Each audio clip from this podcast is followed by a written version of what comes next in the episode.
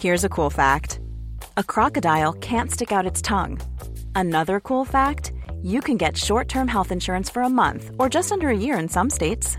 United Healthcare short term insurance plans are designed for people who are between jobs, coming off their parents' plan, or turning a side hustle into a full time gig.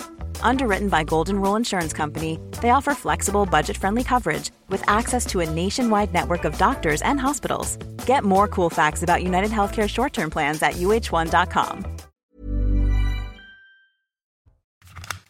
Bientôt 22h, soyez les bienvenus en direct sur CNews. Très heureux de vous retrouver. Nous sommes ensemble pour une heure de débat pour tenter de comprendre, analyser, décrypter l'actualité avec au sommaire ce soir. C'est historique. Pour la première fois, le Maroc s'est qualifié hier pour les quarts de finale de la Coupe du Monde de football. Scène de liesse sur les Champs-Élysées où une marée rouge a déferlé sur la plus belle avenue du monde. Quelques incidents ont été signalés. Plus grave à Nice où les forces de l'ordre ont été prises pour cible. Des tramways caillassés, des images qui rappellent celles de Bruxelles, il y a moins d'une semaine, des scènes de violence avaient éclaté après la victoire du Maroc face au Canada.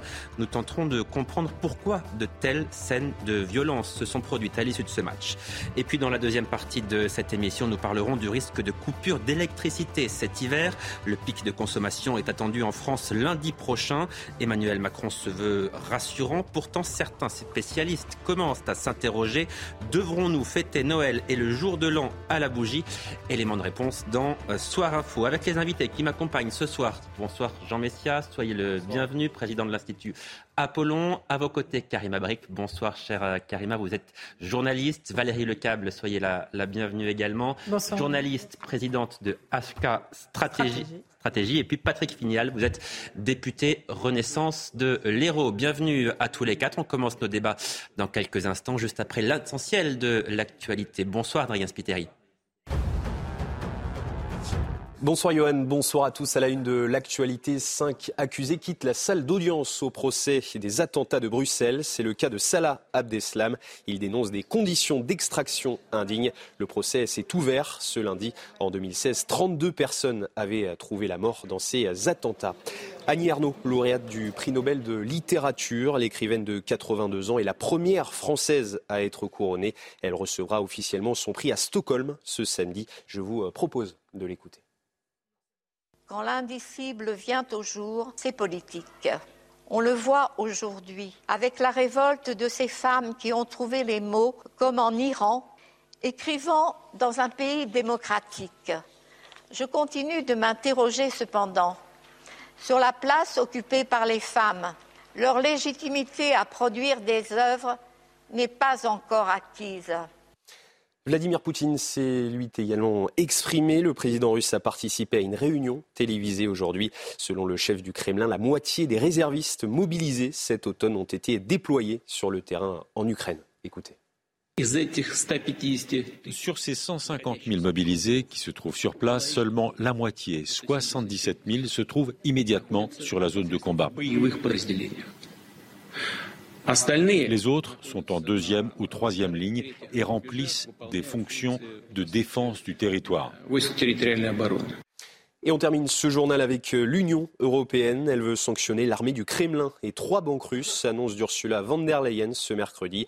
Selon la présidente de la Commission européenne, les sanctions adoptées jusqu'ici font déjà mal à Moscou. Ces nouvelles mesures doivent encore être approuvées à l'unanimité par les 27 pays membres de l'UE. Voilà, Johan, pour l'essentiel de l'actualité. Merci beaucoup, Adrien. On vous retrouve dans une demi-heure pour un nouveau point complet sur l'actualité. Restez avec nous. On commence nos débats dans quelques minutes. À tout de suite. 22h08 de retour en direct sur CNews. Merci d'être avec nous pour commencer nos débats donc avec cette victoire, victoire historique, je vous le disais, celle du Maroc qualifié pour la première fois pour les quarts de finale de la Coupe du monde de football, une fête en partie gâchée par ce que l'on a coutume d'appeler des incidents à Reims. Ce sont des poubelles qui ont été incendiées, des feux d'artifice tirés en direction des forces de l'ordre, même scène à Lille où des tirs de mortier ont visé les CRS qui étaient pourtant présents en grand nombre. À Nice, des voitures ont également été incendiés. Augustin Donadieu. La joie aura fait place à des débordements dans plusieurs villes de France. À Nice, plusieurs centaines de supporters de l'équipe du Maroc ont fêté la victoire de leurs joueurs à leur manière. Caillassage de tramway ou voitures brûlées, Éric Ciotti réclame des sanctions. Tramway bloqué et caillassé, policiers attaqués et voitures brûlées. Voilà le résultat de la victoire du Maroc dans les rues de Nice. Tolérance zéro face à ces délinquants qui défient nos lois. À Lille, la cité nordiste aura également connu une soirée agitée, rythmée par plusieurs affrontements entre supporters et forces de l'ordre. Les policiers ont notamment été la cible de nombreux tirs de mortier. L'un d'entre eux a été blessé et un supporter a été interpellé.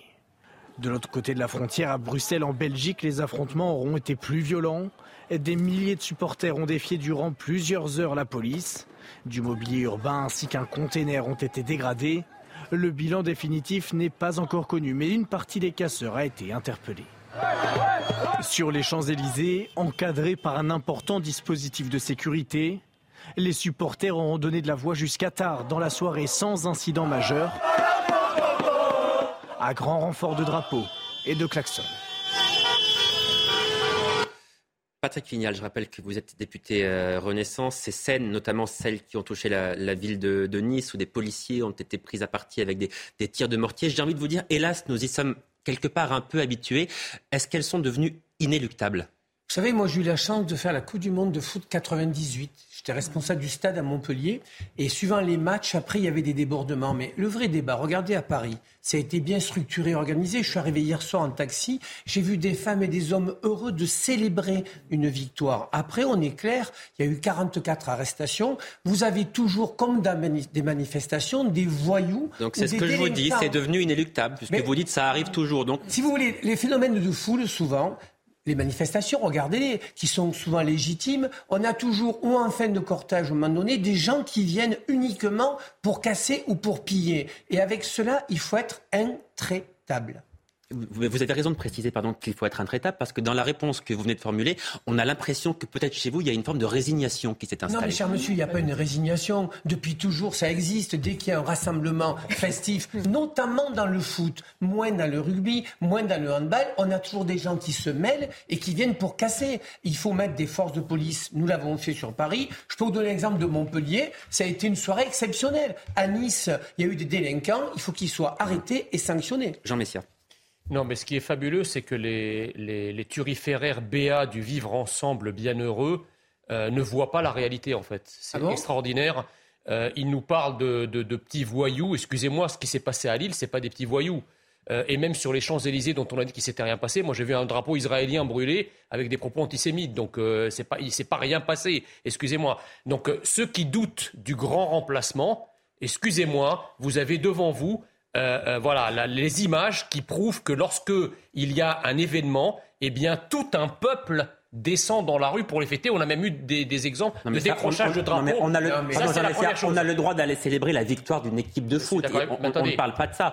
C'est quelque chose de tout à fait normal. On ne reproche pas à ces, personnes de descendre dans la rue fêter la victoire de l'équipe. On, reproche à certaines personnes d'avoir cassé, d'avoir agressé les forces de l'ordre. Ça n'est pas la même chose. Oui, mais sauf que là, si vous voulez, ce qui s'est passé, globalement, c'est quand même ce que vous décrivez en dernier. C'est-à-dire qu'il y a eu effectivement des dégradations, des violences, des attaques de policiers. C'est pas moi qui l'invente c'est votre reportage qui le dit. Donc ça, c'est la première chose. La deuxième chose, c'est que moi, je suis arrivé en France dans les années 70. À l'époque, il y avait l'Italie, par exemple, qui remportait des victoires on nous dit que toutes les immigrations se valent. Excusez-moi, moi, dans les, années 70, dans les années 70, je n'ai pas vu de supporters italiens ou, espagnols ou portugais descendre eh saccager des villes, s'attaquer à des flics. Ah non, balancer des cocktails Molotov sur des flics, excusez-moi, décrocher des drapeaux des mairies pour accrocher le drapeau italien. J'ai jamais vu ça. Valérie Lecable vous répond. Alors, le, foot, on en a parlé déjà sur ce plateau, c'est la Coupe du monde de foot. Et chacun, il y a des équipes qui représentent des pays. Et donc, les gens s'approprient et s'identifient aux victoires de leur pays. Et c'est mais ils sont français. Je peux vous me laisser terminer. Ils sont français. Donc c'est l'intérêt de cette. Soi-disant. Oui, mais ils sont français, mais ils sont heureux que le Maroc. Je suis désolée. Ce sont des Français. Ce sont des Français d'origine marocaine. Hein. Exactement. Attendez, mais s'ils font ça, c'est. Non, mais est-ce qu'on peut terminer une S'ils font ça quand ils sont heureux? Est-ce qu'on peut terminer une phrase S'ils font ça quand ils sont heureux, qu'est-ce que ça sera quand ils seront en colère? Jean Messia, vous avez la parole dans cette émission. Je vous la redonnerai après, mais laissez parler Valérie Lecam. On va pas laisser parler quand je me suis exprimé. Mais pardonnez-moi. Sinon, les téléspectateurs ne comprennent rien. Alors Valérie Lecam, allez-y. Il y a, par exemple, dans ce pays, vous avez parlé des Portugais. Quand le Portugal gagne, il y a beaucoup de de Français d'origine portugaise qui sont dans les rues. Et c'est vrai que sur les Champs-Élysées, ça s'est très bien passé, justement. C'est-à-dire que par rapport à ce qu'on aurait pu redouter, ça s'est bien passé. Et les Portugais, quand ils gagnent, il y a aussi des débordements à la fin. Donc vous tirez, vous tirez un mensonge. des conclusions. Si, il y a des débordements. C'est un mensonge. Parce que ce qui a été dit est tout à fait exact, c'est-à-dire qu'il y a des gens qui se mêlent aux foules faux. pour aller casser parce que ça les amuse, ce sont des casseurs. Et en l'occurrence, concernant ce qui s'est passé, en tout cas sur les Champs-Élysées hier, dans les autres villes, je ne suis pas assez compétente ah bah vous pour voulez le savoir. Pas le voir, oui. Mais sur les Champs-Élysées, ça s'est exceptionnellement passé, Karim bien passé pour un match de foot. Karim précisément, qui, qui, sont ces casseurs selon vous? Est-ce que ce sont ceux qu'on a l'habitude de voir finalement dans la plupart des manifestations en France ou est-ce que ce sont réellement des, des supporters de l'équipe du Maroc qui sont venus là pour casser parce qu'il s'agit précisément de l'équipe du Maroc? Mmh. Oui, c'est intéressant. Ben, en fait, il faut voir la composition exacte, mais ce que je peux dire, c'est que ce genre de manifestation, de débordement, c'est vrai qu'on peut les observer quand il y a bon, des matchs de foot, les gens descendent spontanément dans la rue et c'est l'expression de la joie, mais aussi de la colère. Et j'allais dire, c'est presque l'expression. Excusez-moi. Ben non, mais ben oui, c'est les deux. J'allais dire, ces manifestations permettent l'expression de la joie et permettent aussi l'expression d'une certaine colère chez des gens. Dans certains cas, ça va être une expression, euh, par exemple, de l'antisystème. Donc, vous allez avoir des black blocs qui vont se joindre à n'importe quelle manifestation pour exprimer leur haine du système et être violents. Dans d'autres cas, ça va être plutôt euh, des gens qui ont une certaine crise identitaire et qui ont un certain ressentiment envers la France, les Français, l'Occident. Je ne dis pas que c'est la généralité. Je dis que malheureusement, ce genre de manifestation permet cette expression de la joie et de la colère. Et c'est ce qu'on a vu aussi quand on voit des policiers se faire euh, attaquer, quand on voit des tramways euh, se faire euh, caillasser également. Donc, il y a eu euh, des atteintes à du mobilier, on a vu des, des feux de poubelle, etc. Il y a quand même cette expression, on ne peut pas la nier, il faut la voir, elle est réelle. Alors, attendez, pardon, je veux qu'on écoute, avant de vous redonner la parole tout de suite, Thibault de Montbrial, qui est président du Centre de réflexion sur la sécurité intérieure. Voilà, voilà ce qu'il dit concernant les, les événements qui se sont euh, produits euh, hier. Écoutez, on en parle après. À chaque fois qu'il y a des, grands événements sportifs, pardon, et en particulier de foot, euh, on, mesure à quel point la population immigrée qui vit en France, et, et, j'inclus pour ce qui concerne le foot, parfois des gens qui sont français, mais qui sont d'origine étrangère, retrouvent une espèce d'adhésion initiale à, leur pays d'origine. Il y a une espèce de retour aux sources, de retour aux racines, également avec des tensions. Alors, il n'y a pas toujours des violences, mais il y a souvent des tensions envers les policiers, euh, une manière assez agressive de regarder les gens qui, qui ne font pas partie du cortège, qui, sont, qui portent euh, de façon sous-jacente les tensions qu'il y a dans notre pays autour de la question migratoire. Patrick Vignal, qu'est-ce que vous pensez de cette analyse? Ben, Il y a une partie qui est vraie de cette analyse, mais je vais vous dire en fait ce qui se la, passe. Laquelle, laquelle ben, La partie de, de, personnes. Moi, j'ai mes collègues espagnols. S'ils avaient gagné, ils, ils, ils, ils, étaient dans la rue eux aussi. Ils auraient balancé et on des aurait eu des gens de... Monsieur Messia, s'il vous plaît. Hum. Le vrai problème, le foot, c'est aussi la violence. Parce que là, on parle, on parle du Maroc. Mais, mais désolé, monsieur Messia, allez dans un stade. Quand il y a un stade à Montpellier, il y a 300 policiers. Mais arrêtez, c'est des, des, scènes de guerre urbaine qu'on voit là. De, mais quand c'était le PSG, alors c'était le PSG. C'est incroyable. Ouais, vous faites comment mais C'est ah, incroyable. Mais le C'est exactement pareil. Oui, exactement. C'est des gens d'origine maghrébine aussi. Bien sûr que non. Mais vous n'avez jamais été au stade. Bien sûr que si. Mais vous plaît. Attendez, Patrick Vignal termine et ensuite vous lui répondrez. Le PSG, c'était Valérie, s'il vous plaît. Le foot. Le foot, le foot, l'activité foot amène de la violence. Madame, ce que vous disiez, effectivement, la partie foot, il y a une partie de, d'exutoire, d'opium du peuple. Et ce qui se passe souvent là, et on a beaucoup analysé, en tout cas chez nous dans le Sud, c'est que des gens, des voyous, des casseurs, des délinquants profitent de ce phénomène de liesse pour casser des commerces. Ce qui me gêne dans la parole de Monsieur Messia, c'est qu'il ramène tout au grand remplacement. Et c'est faux cela. Alors j'ai une Aujourd'hui, les gamins, qui, les jeunes qui étaient là, ils venaient pour piller des commerces, ils venaient faire commerce. Et cela, on doit être intransigeant, que ce soit le Maroc, l'Espagne, l'Angleterre. Vous connaissez les supporters anglais comme ils sont, Attendez. monsieur. J'y suis allé voir comment c'était. Croyez-moi, c'est pas des bah, bisounours. Bah, les Anglais sont remplacés aussi, mais c'est pas la question. Euh, pourquoi, lorsque la France gagne, pourquoi, lorsque la France gagne, on n'a pas des scènes d'émeutes de Français au Maroc? Parce qu'il n'y a pas de Français au Maroc. Non, mais Tout simplement. Si on a des scènes d'émeutes majeures dans des grandes villes françaises, de, de, quantité de personnes avec des drapeaux marocains, c'est bien qu'il y a un phénomène de présence massive d'un peuple à l'intérieur du peuple. Le, phénomène des drapeaux est très symbolique. Le symbole du drapeau est très fort. Nous avons là, devant vos yeux, l'expression d'un irrédentisme alter-identitaire, marocain en l'occurrence, qui s'exprime sur le territoire français et qui va jusqu'à décrocher un drapeau français d'une mairie, d'une annexe de la mairie d'Amiens pour mettre le drapeau marocain. Comme disait ma grand-mère, vous, même si vous avez le nez dedans, vous, vous continuerez à dire que ça sent la rose. C'est incroyable. Alors, si vous êtes en train de dire, Jean Méchac, qu'il y a des Français d'origine marocaine qui vivent en France, vous avez tout à fait raison. Ils se sentent marocains plus que français, oui. Après, il y a quand même un gros problème, c'est que vous faites des amalgames en permanence. Je voudrais juste vous raconter une petite histoire. Le PSG, d'accord? Le PSG, ils ont eu pendant des années des supporters tellement violents. Les Boulons Boys, ça vous dit quelque chose? Oui, c'était il y a 40 ans, on les a interdits. Qui, qui, faisaient des saluts nazis, ça vous dit quelque chose on les a interdits. Ils ont été interdits. Voilà, qu'est-ce qu'on attend pour interdire ça? Qu'ils ont tué quelqu'un dans la rue, ça vous dit quelque chose? Qu'est-ce qu'on attend pour interdire ça? Est-ce que vous avez parlé de grand remplacement à cette époque-là? Ben non. Il y a chez les supporters... C'était des minorités, enfin. Il y a... Mais non, c'était pas une minorité. Mais bien sûr que si, Ils arrêtez. ont fermé les stades Il n'y avait pas des dizaines de milliers de personnes qui défilaient avec des cocktails. Allez, pardon, on va, on va marquer... Vous dites n'importe quoi. S'il vous plaît, Jean Messia. Mais c'est vous qui vous dites Valérie Lecable, on va marquer une courte pause de toute façon. on, on, continuera d'évoquer euh, ce qui s'est passé euh, hier dans, quelques minutes. Mais effectivement, Jean, Messia, ce qui interrogeait, ce qui interroge un peu dans ce que vous dites, c'est que vous semblez regretter finalement que des supporters d'origine marocaine puissent descendre dans la rue, fêter la victoire d'une ah, équipe qu'ils ont le droit de soutenir.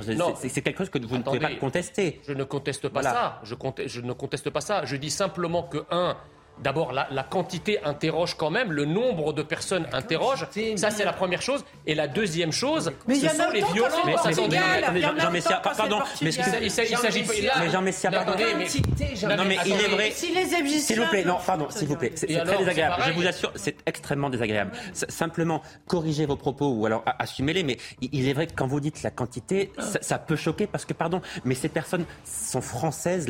Celles qui ont soutenu hier la le, Maroc sont, français, ils sont d'origine marocaine peut-être, mais ils sont français et, ça peut les heurter évidemment. Mais, j'ai une question à vous poser, c'est en tant que Français qu'ils ont défilé hier? Non mais mais c'est l'équipe, il y a une équipe qui gagne. Mais dites non. Non, mais c'est hallucinant pas. quand même. Bah si. C'est pas en tant que Français qu'ils ont, qu'ils ont défilé hier. Ils ont défilé avec des, drapeaux, marocains. allez, excusez-moi. On marque une courte pause et on se retrouve donc euh, après la, pub pour continuer d'évoquer hier la, victoire du, Maroc et, ces heures qui ont parfois éclaté dans, dans plusieurs villes de France. À tout de suite. De retour en direct sur CNews, la suite de nos débats dans un instant, juste après l'essentiel de l'actualité. Bonsoir Adrien Spiteri.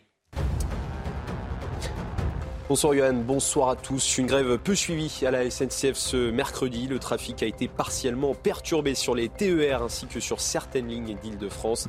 La direction du groupe a proposé aux cheminots une revalorisation salariale de 5,9% en moyenne en 2023. Les syndicats n'ont pas encore communiqué leur position concernant cette offre. Troisième jour de grève en Iran, les magasins sont toujours fermés, les commerçants ont répondu à l'appel des opposants au régime. Malgré la répression, la contestation ne cesse de gagner du terrain. Les étudiants ont manifesté ce mercredi et boycotté les cours. Et puis J-3 avant France-Angleterre, la Coupe du Monde de football au Qatar. Un match ouvert selon Adrien Rabiot.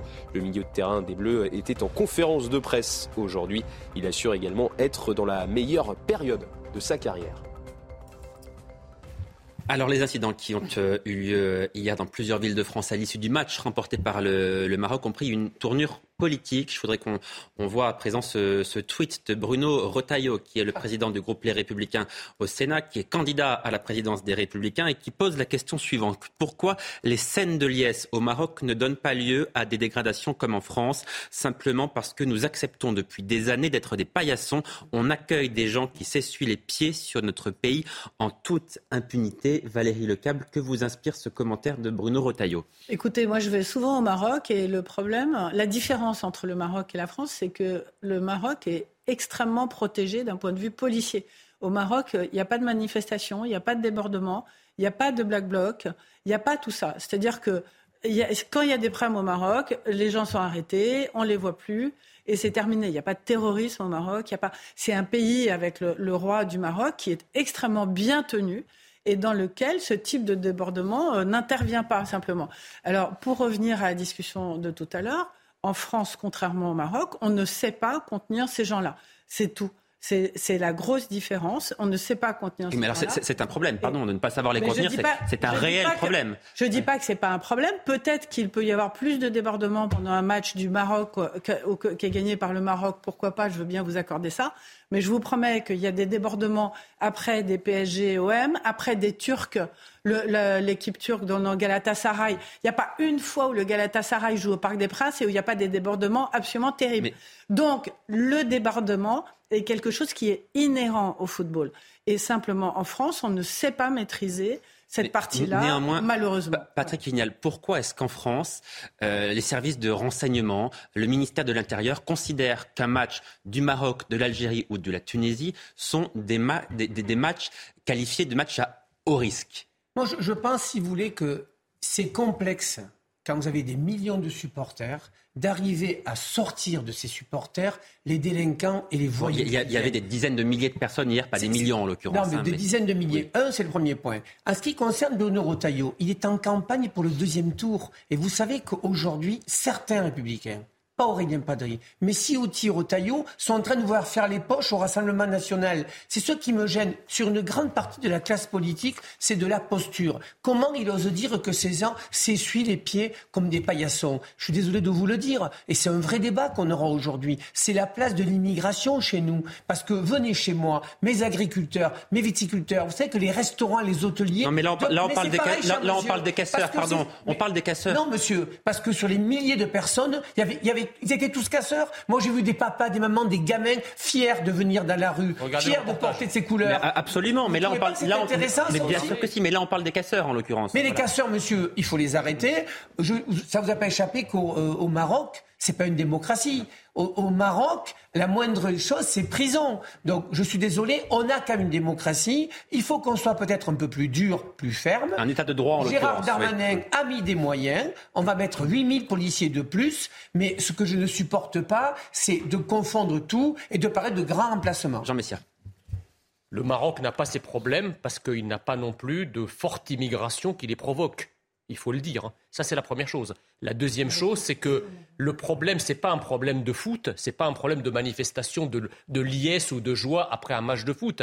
Le problème, c'est l'occasion qui est donnée par le match de foot à tout un irrédentisme alter-identitaire de s'exprimer. Moi, je connais beaucoup de Marocains et d'amis marocains qui, lorsqu'ils voient ces images, ne se reconnaissent pas dans ce qui se passe. Je suis désolé, on peut, on peut, dénoncer, non mais sans minimiser ce qui se passe, parce que là, ce que vous voyez sur les images, c'est pas simplement des casseurs, c'est des comportements de voyous. Voilà. Et euh, d'abord, un, les Portugais que vous avez comparés à ces casseurs seront ravis de l'apprendre. La totalité des Marocains n'est pas solidaire avec les images que nous voyons. Et si au Maroc les choses ne se passent pas comme ça, c'est parce que tout simplement il n'y a pas de grande communauté qui vient mettre le bordel comme c'est le cas. Karim Abrik, Karim Abrik, oui, ne s'est pas encore exprimé là-dessus. Il y a beaucoup de Français au Maroc. Hein. Ils font, oui, mais ils font pas ça, madame. On est d'accord là-dessus. Pas ça, voilà. il y a beaucoup de Français. Voilà, c'est la différence. Karim Abrik. Et on va quand même ça le dire, ça reste que c'est une minorité effectivement de gens qui font ce genre d'actes délictueux, mais euh, ces personnes-là font honte aux Français de toutes les origines, font honte aussi aux Marocains. Je veux dire, on regarde ben, ça.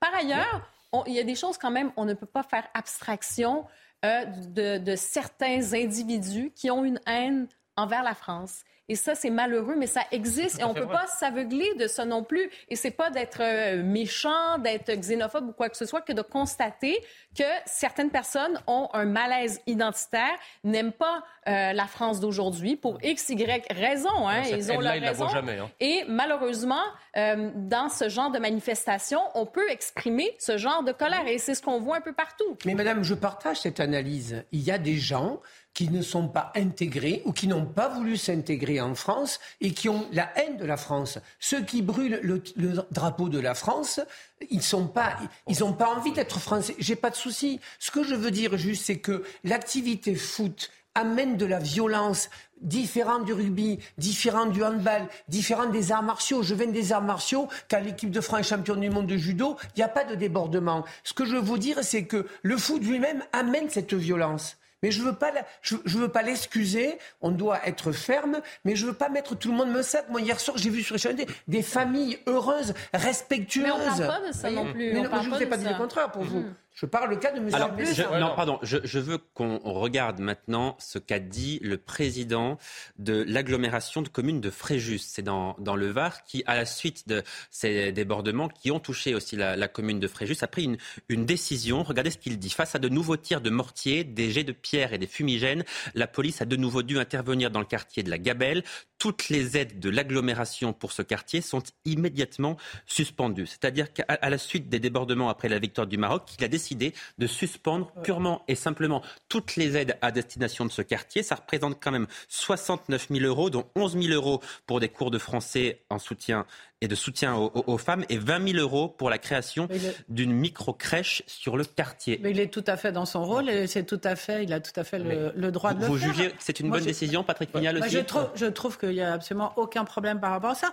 Après, ce que je voudrais juste euh, rajouter par rapport à ce qu'a dit Karima, et je suis d'accord avec ce qu'elle a dit, hein, j'ai pas de problème, c'est que le fait de s'affronter à la police, c'est pas forcément une haine de la France non plus. Ce sont, quand, ce sont des jeunes aussi. Quand, en, mai 68, c'est au minimum la haine de l'autorité de l'État. non, mais en mai 68 à Paris, il y avait tous les jeunes dans la rue qui s'affrontaient à la oh, police. Oh. Et ça a duré des mois. Ce que je veux dire, c'est que c'est pas forcément que la haine de la France. Oui, mais pardon Valérie, mais en 1968, il, se battait pour des choses, il se battait pour des choses bien précises. Ça n'est pas le cas aujourd'hui. Ça a été dit, c'est que le foot, ça entraîne une liesse. mais je, veux qu'on revienne à, ce la décision prise par le président de bah, l'agglomération de, de Fréjus, Patrick Vignal. Est-ce que vous approuvez le fait de suspendre des aides qui vont pénaliser quand même l'ensemble des habitants d'un quartier parce que certains de ce quartier, euh, hier, se sont... S'il en a marre. Hein. D'abord, c'est vrai qu'il y a un problème d'autorité en France. Il faut rétablir l'autorité. Moi qui suis un homme de gauche, je vous le dis, qu'on soit clair. Après, le vrai débat, c'est quoi? Sur un quartier, je vois qu'il va suspendre les cours de français pour les femmes qui veulent s'intégrer. Il va suspendre peut-être une micro-crèche qui permettait aux femmes d'aller trouver un emploi pour, être, pour s'émanciper. Vous savez ce qui me gêne? Et moi, ça m'est arrivé une fois de faire ça sur un territoire, de supprimer des aides. Je me suis rendu compte que ce n'était pas la meilleure solution. Je pense que Monsieur le maire a été élu en démocratie. Il a le droit de faire ce qu'il veut, mais je vous fais un pari qu'on doit trouver... Merci. On doit trouver ceux qui ont fait euh, ces exactions qui sont violentes, mais je pense que punir un territoire, c'est enfoncer encore plus de territoire. non, ce, que, nous voyons là, et je pense que ce maire a tout à fait raison, c'est qu'en fait, euh, c'est l'échec d'une politique de naturalisation folle et d'un droit du sol complètement fou qui a accordé des nationalités françaises à des gens qui ne se sentent pas français. Et quand on dit ce sont des Français de papier, c'est pas faire insulte. Lorsqu'ils défilent avec leur identité marocaine, moi j'ai rien contre l'identité marocaine, mais qu'on vienne pas m'expliquer que ces gens-là se sentent français. Excusez-moi, ça c'est la première chose. La deuxième chose, c'est que à quoi servent toutes les aides qui sont données au quartier, toute la générosité dont la France a fait preuve pendant des dizaines d'années et qui représente des dizaines de milliards d'euros. C'est tout simplement pour essayer d'agglomérer l'ensemble de ces individus, de ces immigrations, à la nation française. Or, force est de constater qu'aujourd'hui, on n'achète pas finalement l'adhésion à une nation. C'est pas en, arrosant de milliards d'euros que vous allez faire des Français. C'est l'échec patent de la politique de la ville. Et ce maire a parfaitement raison. Il en a pris conscience et il a arrêté les aides parce que c'est pas avec ça que vous allez acheter la paix sociale. Allez, Karine Abric pour conclure sur, euh, sur ce sujet. Ben non, mais moi j'ai l'impression par ailleurs que c'est une tentative un peu désespérée. Il ne sait pas trop quoi faire. Je pense qu'il devrait plutôt viser euh, les personnes qui, qui, créent le trouble dans ces quartiers. À un moment donné, on dit qu'en ce moment la réponse judiciaire. C'est facile, hein. Je sais que c'est pas facile. Évidemment que c'est pas facile. Mais est-ce que c'est facile après euh, de pénaliser les gens qui en sont victimes, qui sont victimes de ces gens-là, de ces, de, ces euh, criminels? Non, mais ce que, ce que, dit Karine Abric est, très intéressant parce qu'en fait, ce que fait le président de cette agglomération, finalement, c'est sans doute ça. C'est peut-être un, cri de désespoir même, mais, parce que l'État, parce que l'État n'a pas réussi à régler le problème. Donc, il en arrive à prendre cette mesure-là. Pardon, mais c'est parce que l'État a, failli à sa mission vous quelque savez, part. Vous savez, là, et ça, ça serait le débat d'une une vraie émission tempérée et posée. Mais c'est une vraie émission qui ce que je veux posée, tempérée, pas toujours, mais posée en l'occurrence, oui. Avec du temps. Le vrai débat, c'est la politique de la ville, l'entre-soi. On a créé malheureusement dans les métropoles des quartiers qui sont l'entre-soi des pauvres, l'entre-soi des riches. Et on a assigné à résidence les mêmes personnes. C'est un vrai débat de, de logement, c'est un vrai débat de déplacement et de mobilité. Moi, j'en prends ma part, quand j'étais adjoint à la cohésion à Montpellier, sur les quartiers, on a fait la médiathèque, la maison pour tous. On a encouragé l'entre-soi et les gens ne sont pas sortis de leur zone de confort. C'est le vrai débat qu'on doit avoir en France en ce moment. Bon, eh bien, ce sera le mot de la fin. Voilà ce qu'on pouvait dire effectivement sur euh, ce qui s'est passé euh, hier, donc suite à cette euh, victoire du Maroc qualifié pour les quarts de finale de la Coupe du Monde de football, victoire historique. Des dizaines de milliers de supporters qui sont descendus dans les rues dans le calme, mais il y a eu effectivement des incidents dans plusieurs villes de France. Parlons à présent donc de ce risque de coupure, coupure d'électricité. Vous savez peut-être que le premier pic de consommation est attendu en France dans quelques jours, lundi prochain très exactement. Emmanuel Macron se veut rassurant. Pourtant, certains spécialistes commencent à s'interroger devrons-nous fêter Noël et le jour de l'an à la bougie? Élément de réponse avec Mathieu Rio. Premier pic de consommation électrique ces prochains jours en France. Un premier, demain à 19h selon les prévisions de RTE, et un second, plus important, lundi prochain à midi, avec même la possibilité d'une première alerte orange du dispositif EcoWatt. Cette alerte orange, c'est en fait la répétition générale de ce que nous allons vivre plusieurs fois pendant cet hiver si les températures chutent en dessous de zéro et tournent autour de moins 4, moins 5 degrés. Là, le réseau électrique français sera sous tension. Oui, il y aura des délestages, des coupures de courant. En cas d'alerte rouge, des coupures locales d'une durée d'environ deux heures pourront être organisées. Mais cet expert anticipe un scénario du pire. Nous ne pouvons pas apporter les 20% d'électricité qui nous manquent de nos partenaires européens et donc il va falloir se serrer la ceinture. Nous allons au-devant de grandes et longues coupures d'électricité. Il est possible que eh bien, nous passions euh, Noël, le réveillon à la bougie. Hier, le président de la République a vivement rejeté les scénarios de la peur. Il assure que la France tiendra cet hiver. Patrick Fignal, vous avez entendu ce que dit cet expert. Nous allons au-devant de grandes et longues coupures. Alors, pardon, mais ça n'est pas du tout ce que dit le gouvernement en ce moment. Vous savez, moi j'ai écouté avant de venir sur une autre chaîne euh, un responsable RTE qui disait normalement, en fonction de la météo. RTE, c'est le réseau qui s'occupe d'acheminer l'électricité. Hein. En fonction de la météo, et si les Français font très attention, il n'y aura pas de coupure ou très peu. Je vais vous dire ce que je pense, moi, en tant que personnel politique. On a deux soucis. D'abord, en 2012, rappelez-vous, l'accord PS-ELV a fait qu'on a minimisé le travail sur le nucléaire. C'était une erreur. On a sous-investi. C'était déjà parlementaire et je l'assume. Nous avons été très mauvais. Donc nous avons un souci aujourd'hui d'à fois redévoler le nucléaire, 56 centrales nucléaires, 20 à l'arrêt. Donc on n'a pas fait le job sur ça. On a le renouvelable qui arrive et c'est la France, la France des palabres. Moi, le premier, j'entends tout et son contraire. Certains me disent les 3800 personnes sous respirateur risquent de se retrouver sans électricité.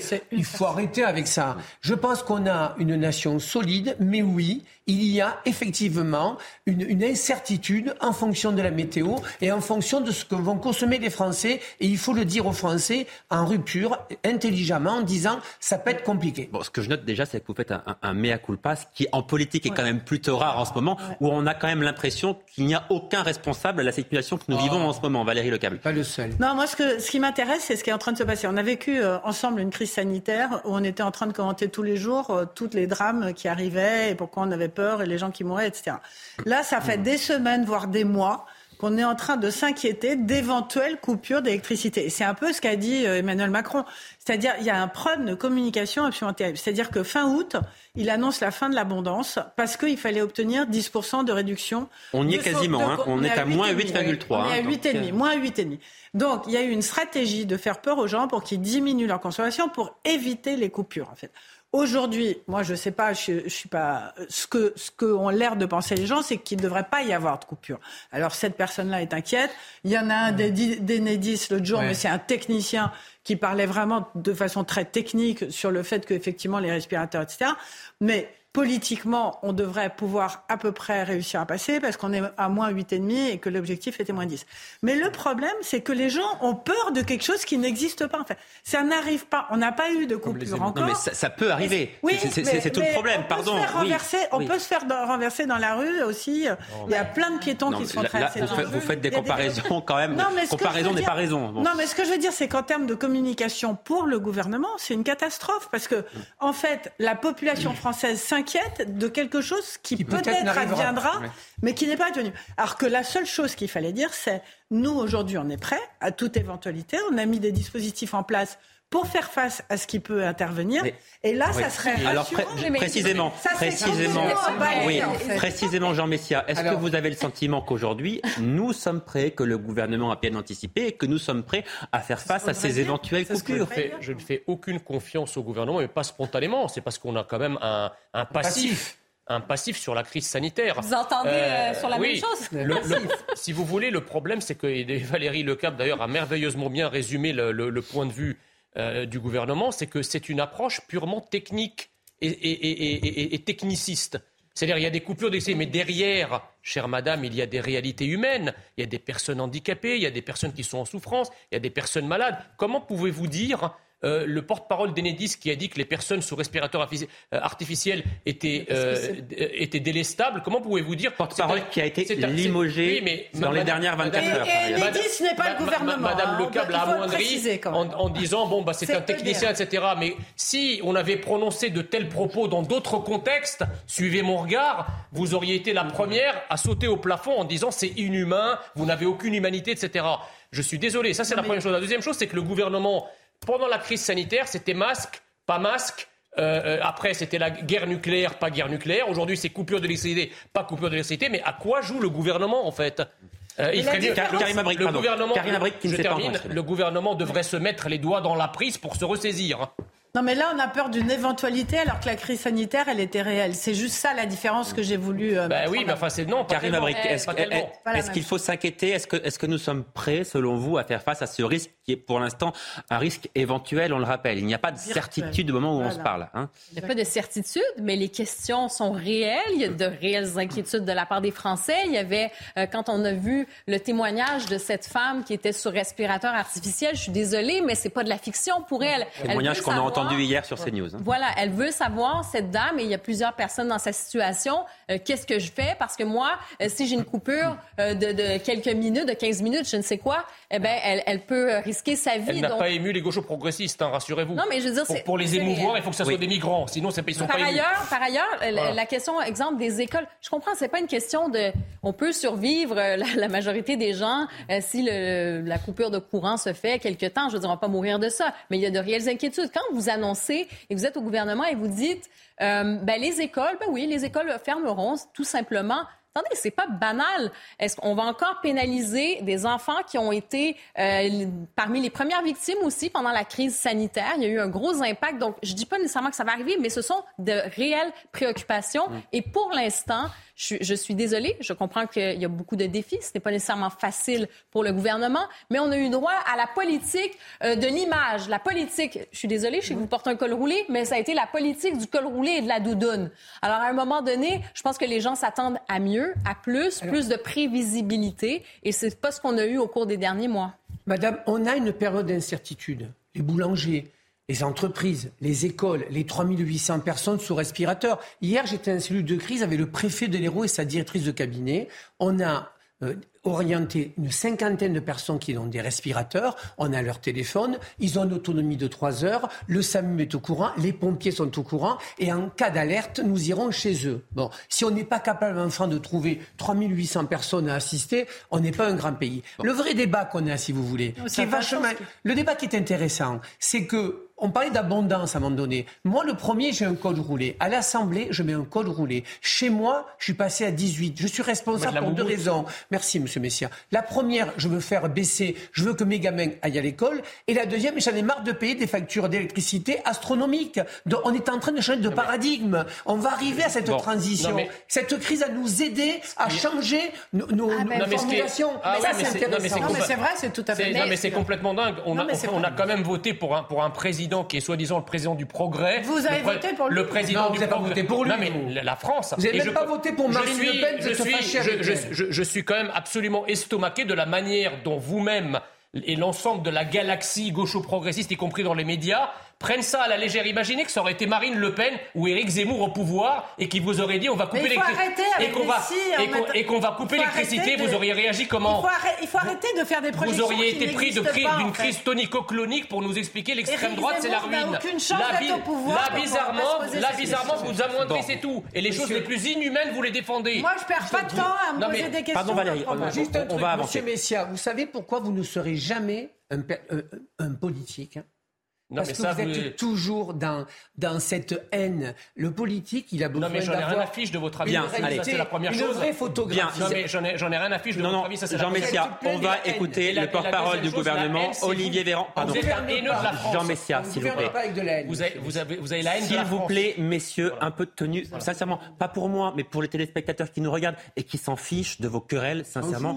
Oui, sincèrement, restons concentrés sur le débat parce que les Français, on le sent bien, il y a une inquiétude et ils aimeraient avoir des réponses de votre part, en l'occurrence, puisque c'est vous qui êtes là ce soir sur ce plateau. Alors, je veux qu'on écoute à présent, s'il vous plaît, le porte-parole du gouvernement, Olivier Véran, qui effectivement cherche à se montrer le plus rassurant possible. Écoutez. Nous ne sommes pas en train d'annoncer aux Français qu'il y aura des coupures d'électricité cet hiver, parce que parfois, à, lire les journaux ou à écouter euh, les chaînes de télévision, on a le sentiment qu'il y aurait quelque chose d'inéluctable avec des coupures qui interviendraient cet hiver. Si l'État n'était pas en mesure de se préparer face à toute éventualité, on lui, lui reprocherait, et c'est normal. Mais ça ne veut pas dire du tout que nous annonçons euh, aux Français qu'il y aurait des coupures de courant pour cet hiver. Et donc vraiment, je, souhaite que chacun garde cela euh, à l'esprit. C'était le sens de ma communication la semaine dernière. Encore une fois, effectivement, ce qui est, ce qui est troublant, Patrick Vignal, c'est le, décalage du discours du gouvernemental d'aujourd'hui avec le discours que peuvent avoir certains experts. Alors, est-ce que le gouvernement veut, veut rassurer pour éviter une, forme de, de, panique ou est-ce qu'il y a une véritable certitude que les choses vont bien se passer, comme a l'air de le penser Emmanuel Macron, par ailleurs? Vous savez, moi je pense que la première réflexion, c'est de dire aux Français, on peut avoir une coupure, faites attention, réduisez votre électricité. Ça, c'est un, phénomène de communication intéressant. Je vous dis, je pense que si on a baissé de 8%, c'est que les Françaises et les Français sont responsables pour deux raisons. La première, on prépare la transition écologique. La deuxième, on veut pas de coupure. Et la troisième, c'est la facture d'électricité. Mmh. Après, moi, j'ai pas de souci avec ça. On est dans une période d'incertitude. Voilà. Et donc, que ce soit le porte-parole, soit certains ministres, je ne sais pas. Peut-être que, cher monsieur, il n'y aura aucune coupure. Imaginez la météo qui est les Clément dans le sud. Il n'y aura pas de coupure. Donc, je pense. Oui, mais pardon, c'est terrible, effectivement, de s'en remettre à ça.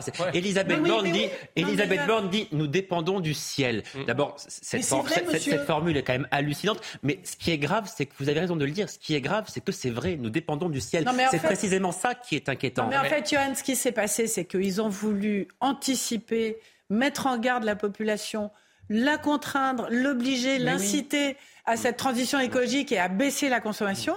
Et l'erreur de communication qui est intervenue parce que tout le monde s'y est mis, c'est que ça a fait peur à tout le monde.